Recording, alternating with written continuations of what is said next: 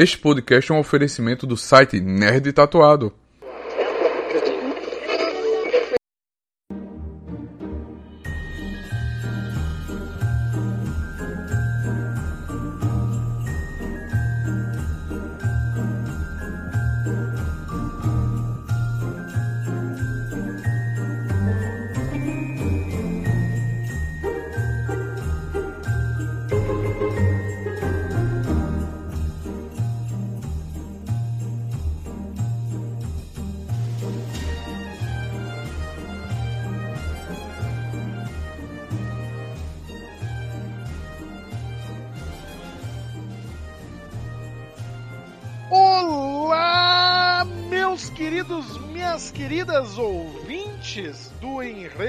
Perfeito. Este programa mara... Programa? Ed, eu falei programa. Meu Deus! Este programa maravilhoso com uma oratória excepcional que vocês vêm nos ouvir sempre que estamos aqui. Como é que vocês estão? Vocês estão bem? Espero que estejam bem. Você está bem, meu amigo? Estou bem e aqui no estou conversando com o rei da didática. Bem, me apresenta? Você está ouvindo este que vos fala, Rafael Assis. Muito boa noite, bom dia, boa tarde, boa madrugada. E comigo está ele, meu amigo, meu camarada Edivaldo Ferreira. Edivaldo na voz.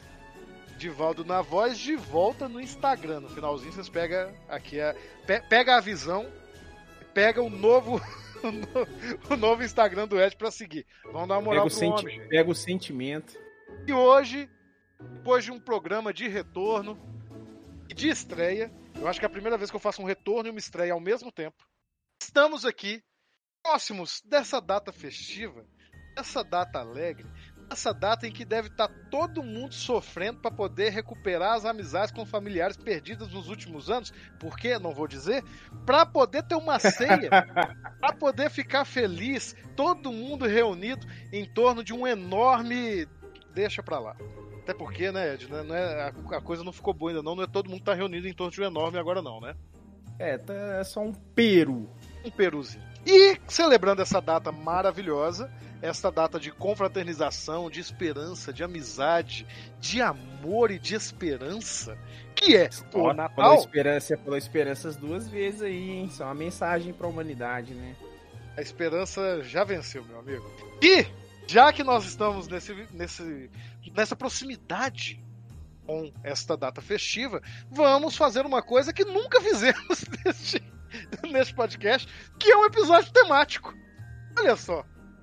Ele nunca fez um episódio temático, vai ser a primeira vez. É. que É verdade, É, isso é verdade. o Ed não tá muito feliz, não. O Ed não gostou da ideia do episódio temático, mas vocês vão ver que eu vou convencê-lo durante a duração deste programa. E se você, nosso ouvinte, nosso ouvinte inteligentíssimo, já sabe do que, que a gente está falando, até porque eu acabei de dizer, confere aí o título, mas do que, que é, Edivaldo? Do que, que nós vamos falar? Ai, essa, essa, essa piada, ela nunca vai perder a graça, velho. Sendo bem sincero. Então, vamos, vamos falar sobre filmes de Natal. Filmes de Natal e como suas narrativas não apenas passam mensagens para nós, mas como também estas mensagens mudaram, pero no mucho, ao longo dos últimos anos. né? Então nós vamos ter aqui um como objeto de estudo alguns filmes que o Edvaldo não quis assistir, por isso eu escolhi uns filmes que todo mundo já viu, até ele. Edvaldo. É, alguns, alguns eu não consegui escapar, não. É tipo, Eu é, vou- tipo, é, é tipo o especial do Roberto Carlos, tá ligado? Algum dia da sua vida Exatamente. você teve que passar por isso. E que é isso que eu tô falando aqui. Eu vou, eu vou, vou te expor aqui, pô. O Edvaldo é, é, é o cultizinho, entendeu? Você não, não me desminta. Eu queria falar o contrário, né? Mas eu, eu tava no Belas Artes assistindo o filme, então não tem, não tem, Pois como, é. não tem como argumen- argumentar. Pois é, a- assiste num filme tão cabeçudo que nem pro Oscar vai. É, Sabe que é verdade. é, eu E, sei que é verdade. e, e veja só. Ele mesmo, mesmo esse cara cultizinho não consegue escapar de ter assistido aí um Esqueceram de Mim, um Herói de Brinquedo, né? Assistir um Duro de Matar, quem sabe. É, esses filmes que quando, quando vai chegando no final do ano, né, a, a TV aberta ela não tem mais o que fazer, ela pega um deles, joga ali na grade, faz um festival de Natal, em geral no dia. nem no dia 25, em geral uma semana antes, para preencher a grade mesmo que não tem mais nada. Se você ainda assiste TV aberta, como faziam os Neandertais, você sabe do que eu tô falando. E é isso.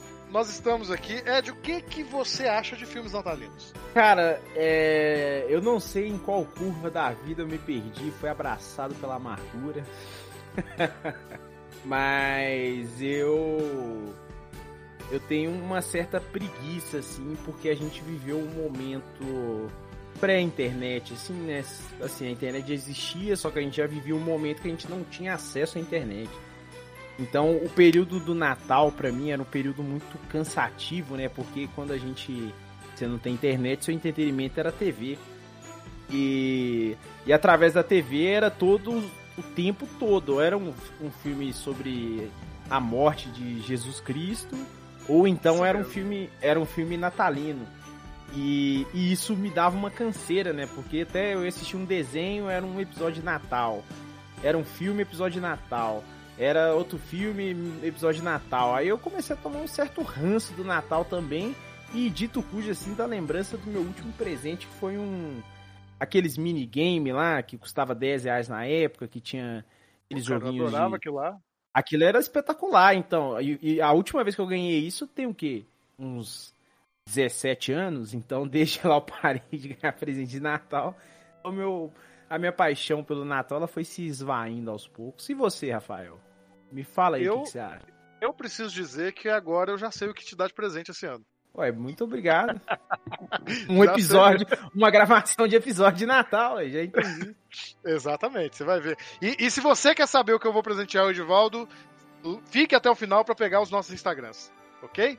Oh, mas você me, você me jogou aqui a pergunta, então vamos lá de pergunta, né? Eu, particularmente, eu passei por um período em que eu adorava a época do Natal. Um outro período em que eu odiava o Natal, que provavelmente é a parte que você tá. E depois eu passei de novo a amar o Natal, por quê? Porque a vida é feita. A vida fica tão amarga com o tempo. A gente começa a tomar café sem açúcar. A gente começa a gostar de cerveja amarga. E aí chega um ponto que você quer um pouco de doçura, pelo menos no, no momento, uma ilusão no final do ano. E, em se tratando de ilusão, né? estamos aqui para poder falar de talvez a, a, ilusão suprema, que é o cinema. Ah, ficou bonito Nossa, essa, né? Essa. Bonito. Tava, tava, tava, tava, no roteiro aí já, esse, esse Tava não, tava não. Pior que não. Mas a gente sai daqui agora, até encerra o bloco, que depois dessa. Então, agora é só ladeira abaixo. Depois, depois de falar uma dessa, só ladeira abaixo. Mas a gente volta, até porque vamos ter um segundo bloco bastante elaborado em que vamos tratar de narrativas de vários filmes ao mesmo tempo. Episódio temático essa zona tá? Já peço antecipadamente as minhas escusas. E vamos discutir sobre como se faz um filme de Natal. Você tá feliz, né, Ed, que hoje você não precisa ler sinopse, né? Já pensou ler sinopse de um set filme? É, mas então, tem essa questão de ser icônico também, né? Algumas você até grava de cabeça e tal. É. é. Eu acho, que eu, eu, acho que você vai conseguir. No final eu vou falar, cara, eu, eu, eu, eu, eu saí do estado de odiar o Natal pra indiferença. Aí é, Meu essa, Deus! Essa é a grande vitória, então. Senhor! Até o próximo bloco.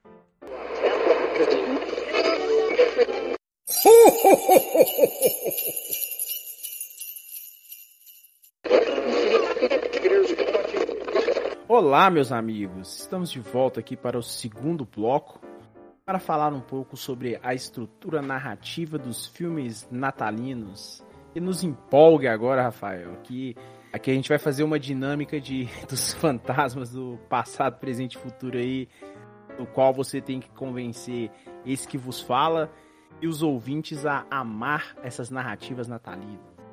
Você me fez agora ter uma vontade enorme de ter roteirizado esse programa todinho, todinho, para justamente fazer uma sequência de fantasmas do passado, do presente e do futuro, viu? A gente é um mix de grandes ideias desperdiçadas. Exatamente. Fica, fica pro ano que vem. Fica pro ano que vem. Mas vamos lá. É, gente, primeiro eu preciso dizer que boa parte do que eu vou falar aqui está se baseando é, num capítulo de um livro. Esse livro que você só vai encontrar em inglês, e quando eu falo você só vai encontrar, é você não vai encontrar, porque ele é caro pra caramba. nunca foi traduzido para o Brasil, mas é um livro chamado Christmas, Ideology and the Popular Culture, uma coletânea de ensaios, e em especial estou me focando aqui ao capítulo 10 desse livro, que é o Christmas and the Movies, Frames of, of Mind. Frames of Mind. É, falei certo, Edvaldo? Falou, falou, falou. É, tudo bem. É o, o Natal e os filmes, Frames de uma Mente, né, Imagens de uma Mente, é, escrito pelo John Mundi.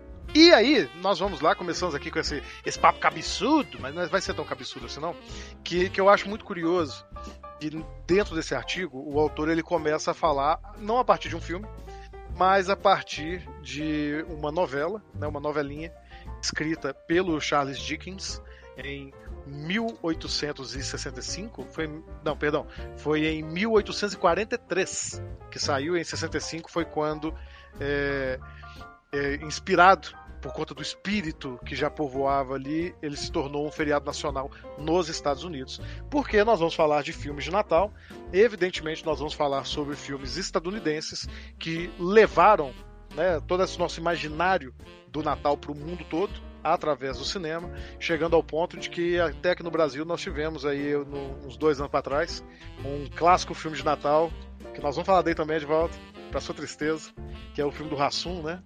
É isso aí, nós vamos falar do, do Ele é um anão, ele interpreta um anão? Não, não, esse não, esse não. Um outro. eu, eu, eu quero terminar esse programa sem xingar o Leandro Rassum.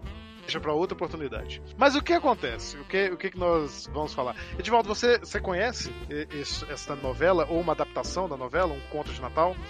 Cara, diretamente não, mas é, é, acredito que esse, esse conceito aí do passado, presente e futuro vem desse livro aí, né? Eu, te, eu tenho certeza, é, é, desse livro aí, eu tenho certeza que você já viu. Nem que seja aquela versão da Disney com o Tio Patinhas fazendo o Scrooge. Não, velho, vários desses eu vi, assim, mas. De, Não, de eu, eu, me lembro. Tem esse da Disney, que pra mim é o mais clássico, né? Do Tio Patinhas, com o Pato Donald e tudo. Você tem também um muito antigo que passava muito no SBT, porque o SBT não tinha o direito da Disney, mas passava o Natal dos Flintstones. É o mesmo, é a mesma adaptação do conto. Você teve. Eu digo mais recentemente, é o momento que eu começo a perceber que eu tô velho, né? Que esse filme deve ser de 2003, 2004, que é um, um filme com produção dos Zemeckis. Naquela época que ele estava tentando fazer animações hiperrealistas. Fez Beowulf, fez o, o Expresso Polar, que é um outro filme de Natal também, né? Fez o Expresso Polar. Todos todo, não, uns trem esquisito, horroroso, né? Aqueles filmes. E ele fez um com o Jim Carrey fazendo o Scrooge, que é justamente a, um filme chamado A Christmas Carol, né? Assim, é um dos textos mais adaptados para a história assim, do cinema, tem, tem adaptação até querer mais. E, como você disse, né, ele que coloca mesmo essa figura de, de um homem rico, profundamente egoísta, Scrooge mesmo, né, que em inglês virou virou um, um adjetivo, né? Você ser um Scrooge, você ser, um, você ser avarento, você ser maldoso. E, e, também tem a célebre frase que provavelmente nossos ouvintes já ouviram um milhão de vezes sem saber de onde que vem, que é da criancinha, né, que chega ao final e fala paz na terra aos homens de boa vontade. E eu vou dizer que eu repito isso no Natal, todo Natal. e uma, uma informação aqui. Esse, Os Fantasmas de Scrooge é um filme de 2009. 2009, tá vendo? Eu falo assim, nos últimos anos, aí você percebe que já tá quase dando 20 anos saiu. Daqui a pouco tá dando 20 anos. É estaríamos, isso. Né? Estaríamos nós ficando mais, mais, ficando mais cínicos, então. Eu acho que tô ficando mais velho. tô ficando mais, mais velho. o, o, tempo é implacável. Mas é, é, curioso que esse, esse conto, né, todas as suas adaptações, elas instituíram mesmo essa mensagem de paternidade, né, de, de doação, uma mensagem profundamente, pelo menos numa visão superficial, uma mensagem profundamente cristã, né? Porque estamos falando de Natal. Embora seja um, um texto que definitivamente não é cristão, ele, ele fala sobre espíritos do Natal, tem muitos eventos de paganismo ali. Nós vamos retomar isso daqui a pouquinho. Mas basicamente ele criou a linha, a linha de pensamento que vai reger os filmes de Natal durante talvez aí 100 anos da história do cinema só começando a dar uma leve mudança justamente no século XXI.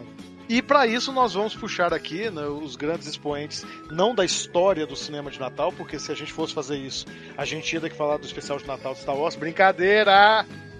Brincadeira. Mas se você assistiu, comenta aí no- nos comentários de onde você estiver, manda nas, nossas- nas nossas redes sociais. Diz se assistiu essa porcaria. O Edivaldo com certeza não assistiu, mas vou fazer ele assistir.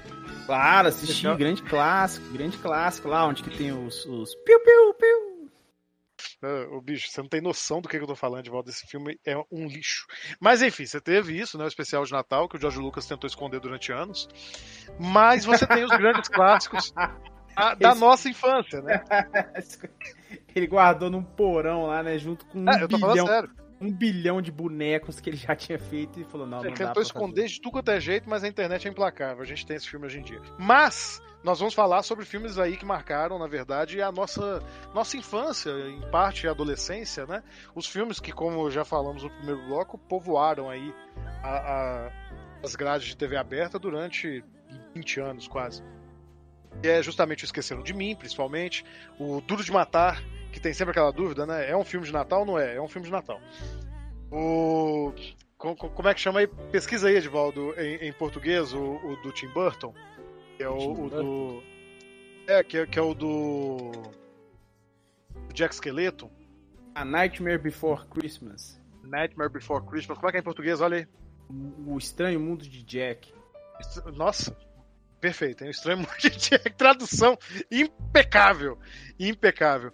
E também um menos conhecido, mas pelo menos eu falei com o Edivaldo, o Edivaldo não conhecia esse filme, que é o Silent Night, Deadly Night, que faz um trocadilho aí, né, com, com Noite Feliz, que é um, um filme de, de assassinato, serial killer, violentíssimo. E por que não, para acalentar meu coração, vamos falar também de Gremlins. Todos esses filmes, eles abrem aqui, como eu disse, o artigo que, que a gente vai usar aqui para se basear e dizer, tentar encontrar um fio condutor entre todos esses filmes na superfície tão diferentes, mas que são unidos por uma característica intrínseca que são todos filmes de Natal.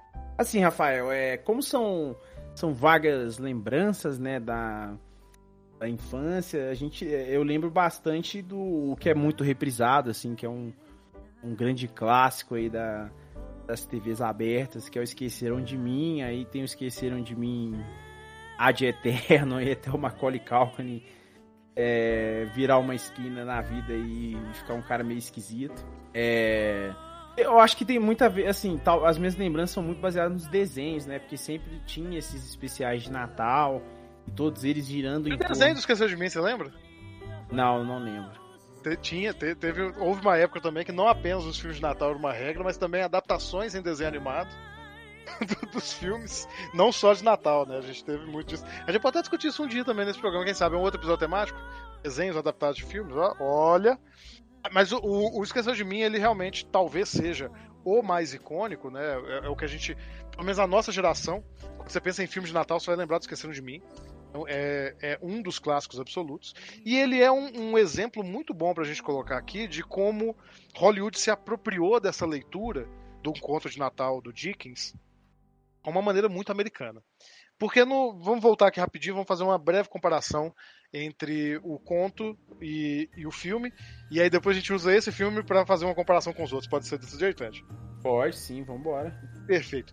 Enquanto no conto do, do Dickens, né, você tem ali um personagem que, pela sua falta de astúcia, sua falta de visão para o mundo, né, porque na verdade é isso que se coloca, né, a, a falta de humanidade dele, na verdade, é uma falta de astúcia.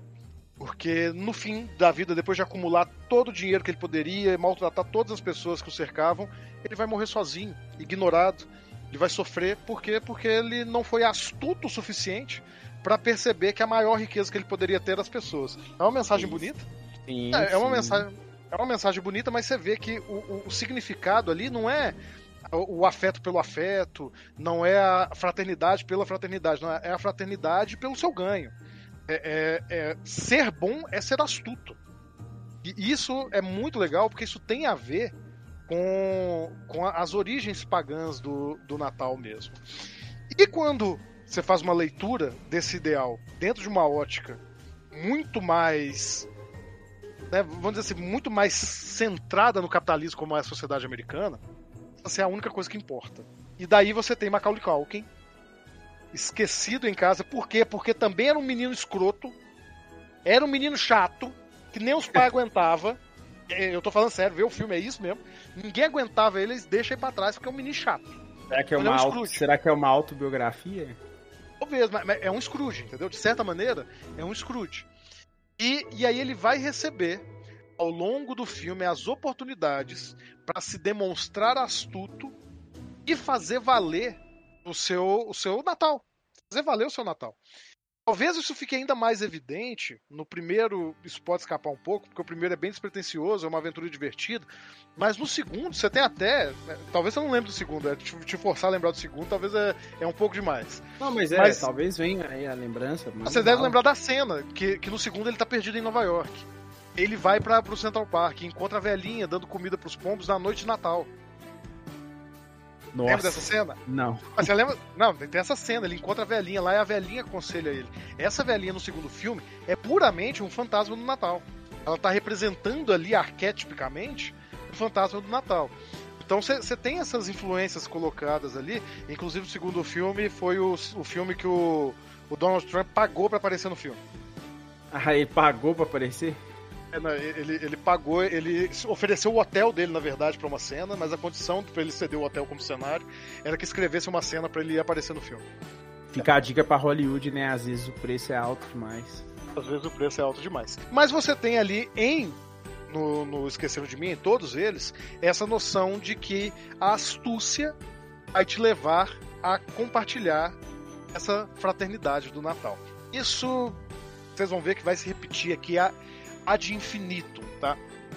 E aí nós vamos puxar aqui mais um filme para poder fazer essa comparação, que é justamente o Nightmare Before Christmas, o, o Estranho Mundo de Jack. O Estranho Mundo de Jack, é. E tradução. Enfim, tudo bem. Pra você que não, não viu esse filme, esse filme ele vai contar a história, né, do Jack Esqueleto, o rei, o grande imperador, o, o, o quase um deus do mundo do Halloween, da cidade do Halloween, que é responsável por manter o Halloween funcionando, as pessoas com medo e tudo. E ele tá entediado com, com a sua vida, ele tá entediado que as pessoas não gostam dele. E aí um dia ele descobre a cidade do Natal. Ele resolve roubar o Natal, né? Ele resolve roubar o Natal, sequestra Papai Noel, assume o lugar do Papai Noel e começa a presentear as crianças de maneira totalmente torpe. É só isso que eu vou falar, vocês vão ver o filme depois. E que também vai se passar pela mesma mensagem, porque aqui você tem um personagem que se pensa astuto, assim como o Scrooge, se pensa astuto, tenta fazer alguma coisa em mérito seu no Natal, e depois percebe que apenas através da astúcia, que é compartilhar com os outros, é ceder o espaço, no caso, pro Papai Noel, devolver o Papai Noel pro, pro Natal, devolver esse espírito do Natal para ele, ele consegue, de verdade, celebrar esse momento junto aos seus, ainda que seja um monte de monstro Halloween. E vem um outro filme que eu não citei aqui, Edvaldo, mas esse, esse, esse você viu, Ed. Não, vamos lá, vamos tentar, vamos, então vamos Grinch. esforçar. O Grinch. Acho que eu vi, acho que eu vi. O Grinch você viu. O Grinch é a mesma coisa. Na, na verdade, eu até digo que o, o- o Tim Burton ele, ele viu o Grinch e falou assim: ah, Eu acho que eu posso fazer em stop motion. E fez o Halloween. Que o Grinch também é essa coisa. É, é um, um, um Scrooge, de novo, mais um Scrooge. Um cara que odeia o Natal. Né? Inclusive, a gente pode se fantasiar de Grinch aí, né, Edvaldo? E que resolve roubar o Natal porque não quer que ninguém tenha Natal. E nesse momento, quando ele finalmente rouba o Natal, tá todo mundo triste, não existe mais a alegria do Natal. Ele ele percebe que ele também não tem mais alegria que ele só vai ter essa alegria no momento que ele compartilhar.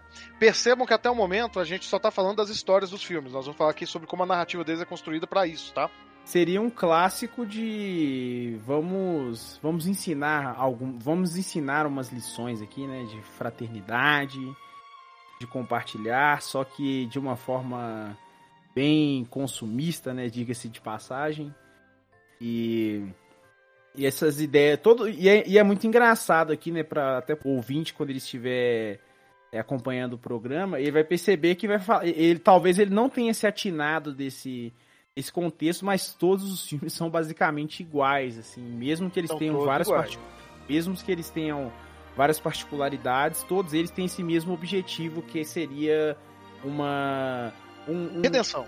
é, seria uma redenção, né, através do aprendizado, né? Não é, não é só uma redenção assim, Em, Uma re- em narrativa, a gente chama isso de curva dramática ascendente. Quando Aí, o personagem maravilha. ele aprende algo que vai elevar ele como personagem, né? Ele começa. E, a, e aí é uma coisa interessante de pensar sobre esse grupo específico. E aí é muito legal a gente pensar sobre esse grupo de filmes que a gente separou até agora. Todos eles. e todos os filmes que a gente vai falar, de alguma maneira, tem um pouco dessa curva ascendente, mas é, também pode ser chamado de curva positiva, tá? É, todos eles eles precisam de certas estratégias narrativas para poderem funcionar. Porque nesses casos, até agora, todos os filmes que a gente falou, a gente tratou de personagens que a princípio são odiosos. Isso já tá lá, lá atrás, lá no conto do Dickens, lá no Christmas Carol. Porque você começa acompanhando um personagem que você quer mais que se for. Não, aqui pelo palavrão, viu? Perdão. Você, você começa acompanhando e fala assim: ah, não, não quero acompanhar esse cara. E aí, as narrativas elas precisam estabelecer, usar de recursos, e aí eles se diferem de volta. Percebe que a história dos filmes é quase toda a mesma, as narrativas são diferentes. Eles se diferem nas estratégias que eles usam para isso. No Christmas Carol, você pode ver isso no, na novela ou em qualquer adaptação, por mais que o Scrooge seja um personagem detestável, você vai ter sempre um personagem que você gosta elogiando ele. Putz, na adaptação mais conhecida, na da Disney, você tem o tio Patinhas representando o Scrooge, você quer que ele mais se exploda, aí você tem o Mickey elogiando ele. Os caras colocaram o Mickey. O Mickey é o personagem que tá sofrendo, o Mickey é o personagem pobre, que cuida da família, que tá lutando para levar comida para dentro de casa, que tá com um filho doente, morrendo, na hora de dar graças, ele dá graças ao Senhor Scrooge. E aí você para. Olha que estratégia, volta.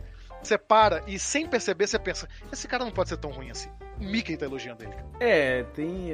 Às vezes pensar assim, o cara só tá um pouquinho meio pra baixo ali, né?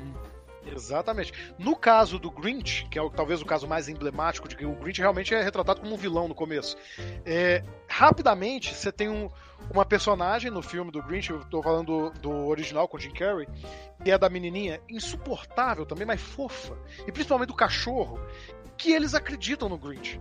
Eles querem fazer o coração dele voltar a bater.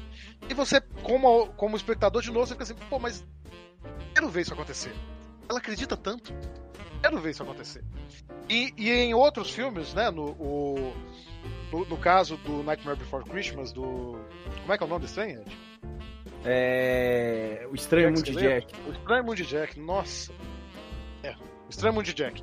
É, são outras estratégias utilizadas, nesse caso bastante específico, uma apresentação do personagem que ele demonstra é, poder e autoridade. É uma outra forma de narrativamente você conquistar o, o, público, quando você apresenta um personagem e ele é muito poderoso, seja é, fisicamente, moralmente ou em questão de autoridade, então ele é apresentado como o rei da cidade do Halloween, numa canção que basicamente é dedicada a dizer como ele é, é poderoso, forte e assustador. Você já começa gostando do personagem porque ele é cativante por si só. E por outro lado, você tem no Macaulay Culkin, apesar de ser uma criança insuportável, você tem uma cena emblemática ao ponto que ele percebe ele tá sozinho, depois de aprontar todas, como toda criança espivitada, ele percebe que tá sozinho e a câmera mostra como aquele menino tá sofrendo. E aí você tem empatia com ele, porque você não quer ver uma criança sofrer. Percebe, de volta as Sim. estratégias? Sim, é, o, é o poder da narrativa agindo diante dos nossos olhos. O que não vai acontecer explicitamente no segundo grupo de filmes que a gente separou aqui são os filmes em que você tem uma subversão desse mesmo princípio que a gente deu. Pero no mucho. Pero no mucho. Talvez o mais exemplar dele, para mim, que eu, eu, eu, acabamos de brincar aqui que o filme que mais vem à cabeça de todo mundo quando você pensa em filmes de Natal pra nossa geração é Esquecer de Mim, né? Pra mim é Duro de Matar. O filme que eu mais vi no Natal foi Duro de Matar. Ah, mas simboliza mesmo, né? Você tá uma, uma vontade muito forte de ficar com uma camiseta embriagado, né? Exatamente, um, um, cigarrinho na boca e uma metralhadora na mão. Exatamente, é assim Exatamente. que eu vou passar meu Natal. e, e, qual que é a premissa desse caso aí? E como, como é que a narrativa se dá, né? Do de Matar é um filme de Natal? É um filme de Natal. Por que, que é um filme de Natal? Porque esses mesmos princípios que a gente acabou de escrever ali estão aqui também. Essa noção da Scrooge, né? Do, do cara que, não, eu só quero folgar no Natal, não quero dar atenção aqui para as minhas responsabilidades, mas ele percebe que é só através das responsabilidades dele que ele vai poder compartilhar esse espírito natalino. Isso vai se perder ao longo da série total, mas o primeiro tem demais isso. E, e novamente nós temos aqui um momento no final em que as habilidades e a astúcia, nesse caso aqui é a, é a astúcia celebrada até a enésima potência, porque o, o Bruce Willis não é um brucutu. Eu, eu, tenho certeza que quando eles estavam fazendo esse filme eles pensaram no Schwarzenegger. Mas quando, quando contrataram o Bruce Willis, assim, a gente vai ter que fazer esse cara ser esperto, porque ele não vai descer a lenha na porrada de todo mundo. E para mim tem a cena emblemática que é justamente essa da metralhadora, né? Que ele ele primeiro bota banca pra cima dos caras, falando que ele tem uma pistola e tudo isso, e aí na hora que uns caras vão matar ele, ele manda o corpo do cara de volta com um cartazinho. Agora eu tenho uma metralhadora. Eu gosto demais dessa cena, cara, é muito boa. E até... É muito brega, é muito boa. Até você falando dessas subversões mais peronomútil, tem uma que é muito interessante, assim, não sei se você conseguiu assistir, que ela acho que é um seriado da Netflix, chama. Não é da Netflix. Ele está disponível na Netflix chama Rap. Já ouviu falar? Ah, já vi, eu gosto, gosto dele muito. Ele. Bom ele... conhecido, viu? Recomendação aqui de ouro pro, pros ouvintes. É, vai ser, vai, vai ser a minha indicação aí. É a primeira vez que eles vão ter spoiler disso, né? Mas essas subversões natalinas, assim, elas funcionam porque, de certa forma, se mantém uma estrutura narrativa respeitada, né? Que é Assim, vamos ser bem sinceros, assim, que todas elas giram em torno do, do retorno a um cerne familiar, né? Então, a busca dos personagens no começo a gente vê eles perdidos, uma curva de aprendizado e essa volta para esse cerne familiar. Que ele, ele fica simbolizado na celebração do Natal, na ceia, nessas trocas de presentes. Então, grande parte dessas narrativas não fogem elas não vão fugir desse escopo. Elas, a forma que elas vão chegar lá que vai ser diferente, né? São até. Porque atra... a forma. Mas não foge do escopo porque é a fórmula do Christmas Carol. Tá, tá sendo repetida a exaustão por 100 anos, cara. Nós estamos falando aqui, percebe, Ed, que nós estamos falando do intervalo aqui de, de obras de, dos anos, final dos anos 80, começo dos anos 2000. Mas se a gente for voltar, esse mesmo, esse mesmo estrutura tá lá atrás, tá em tudo. Sabe? É, é, a gente pegou um recorte aqui que é um recorte afetivo pra gente. Mas pode voltar e ficou nisso. Foram 100 anos de cinema bebendo essa fonte sem parar. E é por isso que as subversões que começam a surgir no final desse ciclo, né? Bem ali mesmo, nos anos 90, um pouquinho para frente, né? 93, 95, por aí, que começam a aparecer as subversões peronomútil. e e aí você começa a quebrar esses paradigmas. Talvez um anterior a isso, e que também citamos aqui, vale falar, que é o próprio Gremlins, né? O Gremlins ele traz uma subversão maravilhosa para isso e, e para já demonstrar aqui um, uma coisa sobre como a narrativa pode ser uma coisa linda, porque o Gremlins é exatamente isso que você acabou de falar. Você começa no seio da família, e, e, uma família que representa claramente esse ideal americano de inovação, de trabalho duro. Do... Aquele, o American Way of Life. Né? O American Way of Life, mas ao mesmo tempo que retrata uma galera que não tá saindo muito bem nesse American Way of Life, sabe? Sim. E aí eles encontram um, dois personagens, né, que, que tem pouco espaço, mas são muito importantes para a história, que são dois personagens chineses no estereótipo chinês violento, horroroso, é que a gente passa um pano porque a gente cresceu assistindo essa bosta. Um estereótipo. E, e que vai ser importante, tá? E eles pegam o Mugway, pega lá as regrinhas, ah, só tem três regras para ficar com esse bichinho fofo aqui.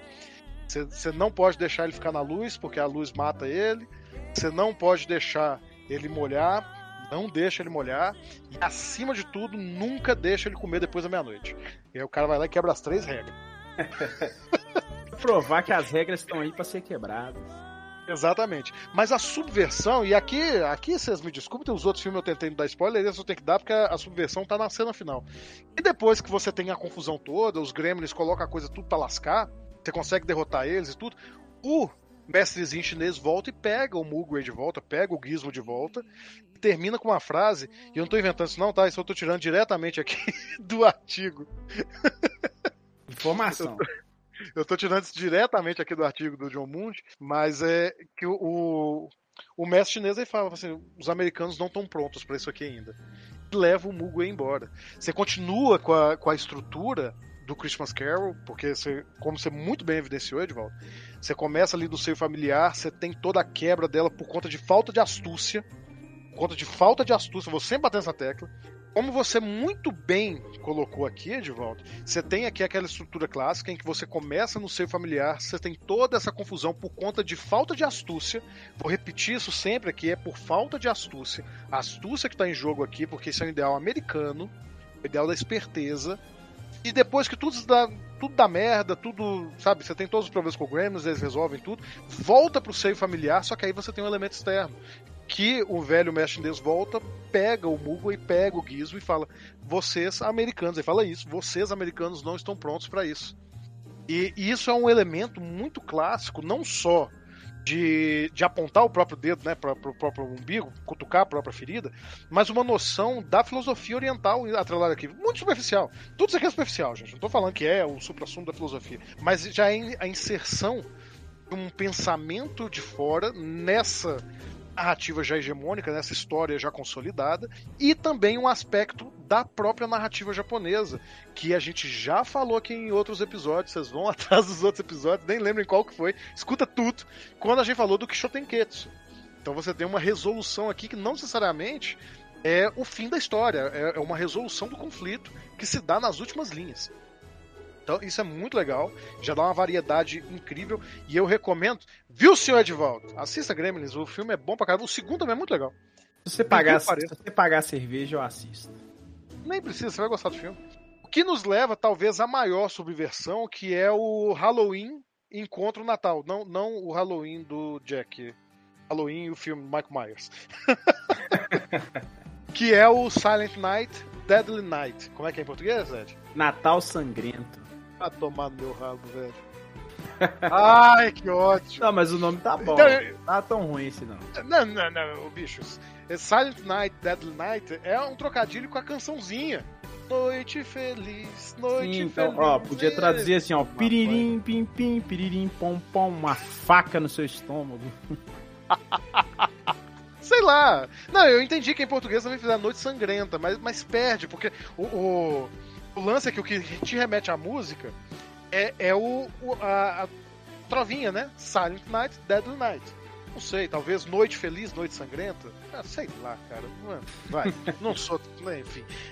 Você sabe muito bem, eu já te contei de volta que, que para traduzir uma, uma linha eu levei seis meses, só por conta de um trocadilho desse. Mas enfim, vamos lá. E é basicamente uma história em que você acompanha né, o protagonista, ele vê familiares dele sendo assassinados na frente dele, e o que leva ele a se vingar. Então ele se veste Papai Noel, vai na casa das pessoas ruins e mata tudo. E aí você percebe que, ué, mas esse aqui tá diferente. Esse aqui não. Cadê o Scrooge aqui? Ah, eu tô falando como se tivesse alguém me vendo, né? Ah!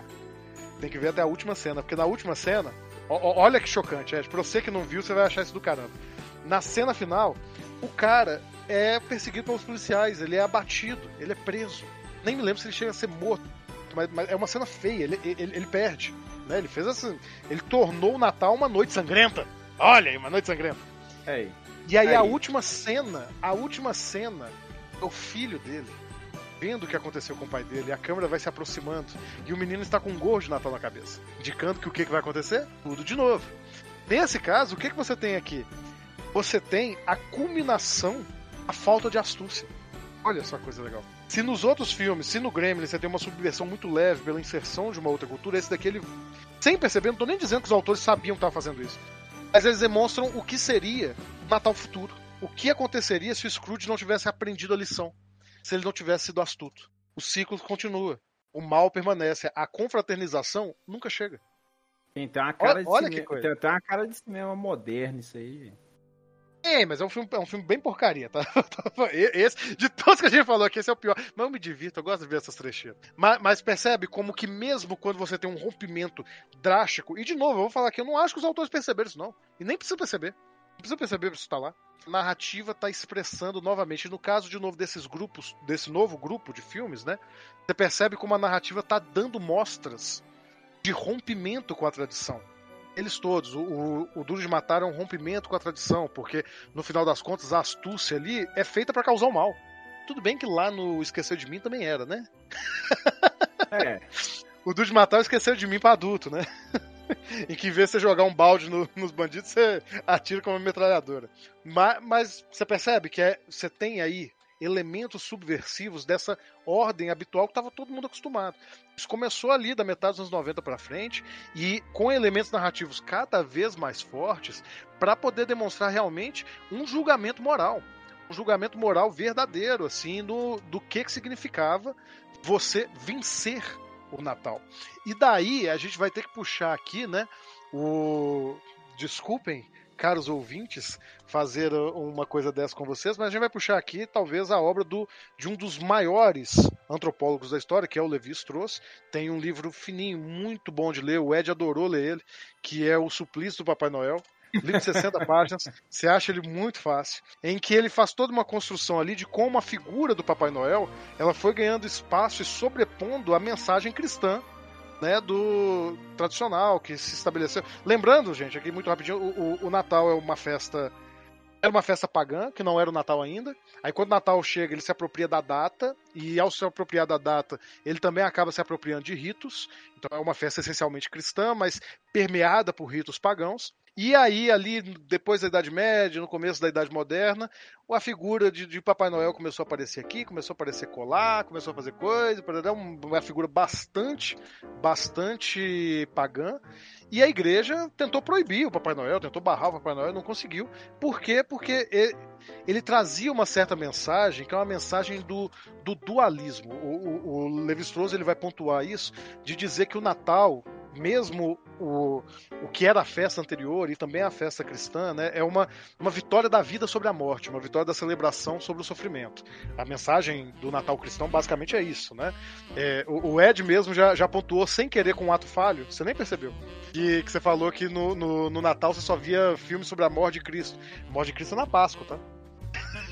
Na Páscoa. Mas, mas, a gente lembra da morte de Cristo sim, porque a mensagem do nascimento de Cristo já evoca a morte de Cristo, já evoca o sacrifício de Cristo. Que é essa imagem que Cristo representa.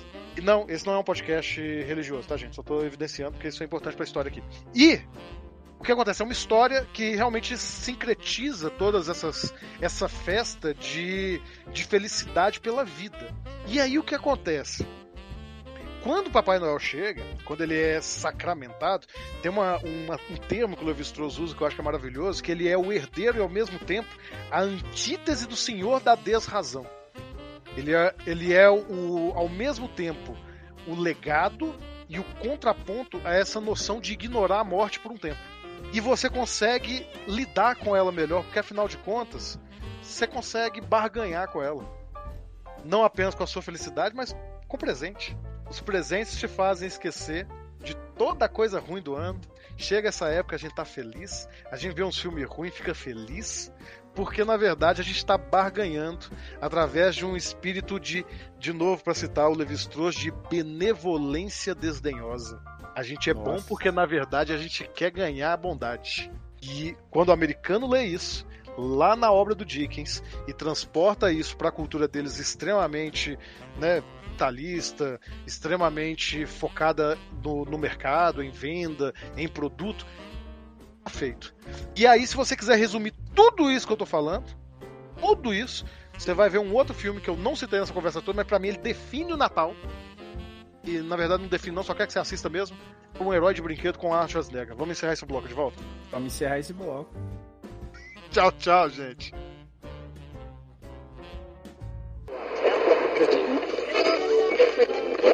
Fala galera nerd, aqui é o Faustino Neto, o Nerd Tatuado. Eu espero que vocês estejam gostando desse podcast. Entre nós, um novo podcast aqui na nossa casa. Você já conhecia o, nosso site, o Nerd Tatuado?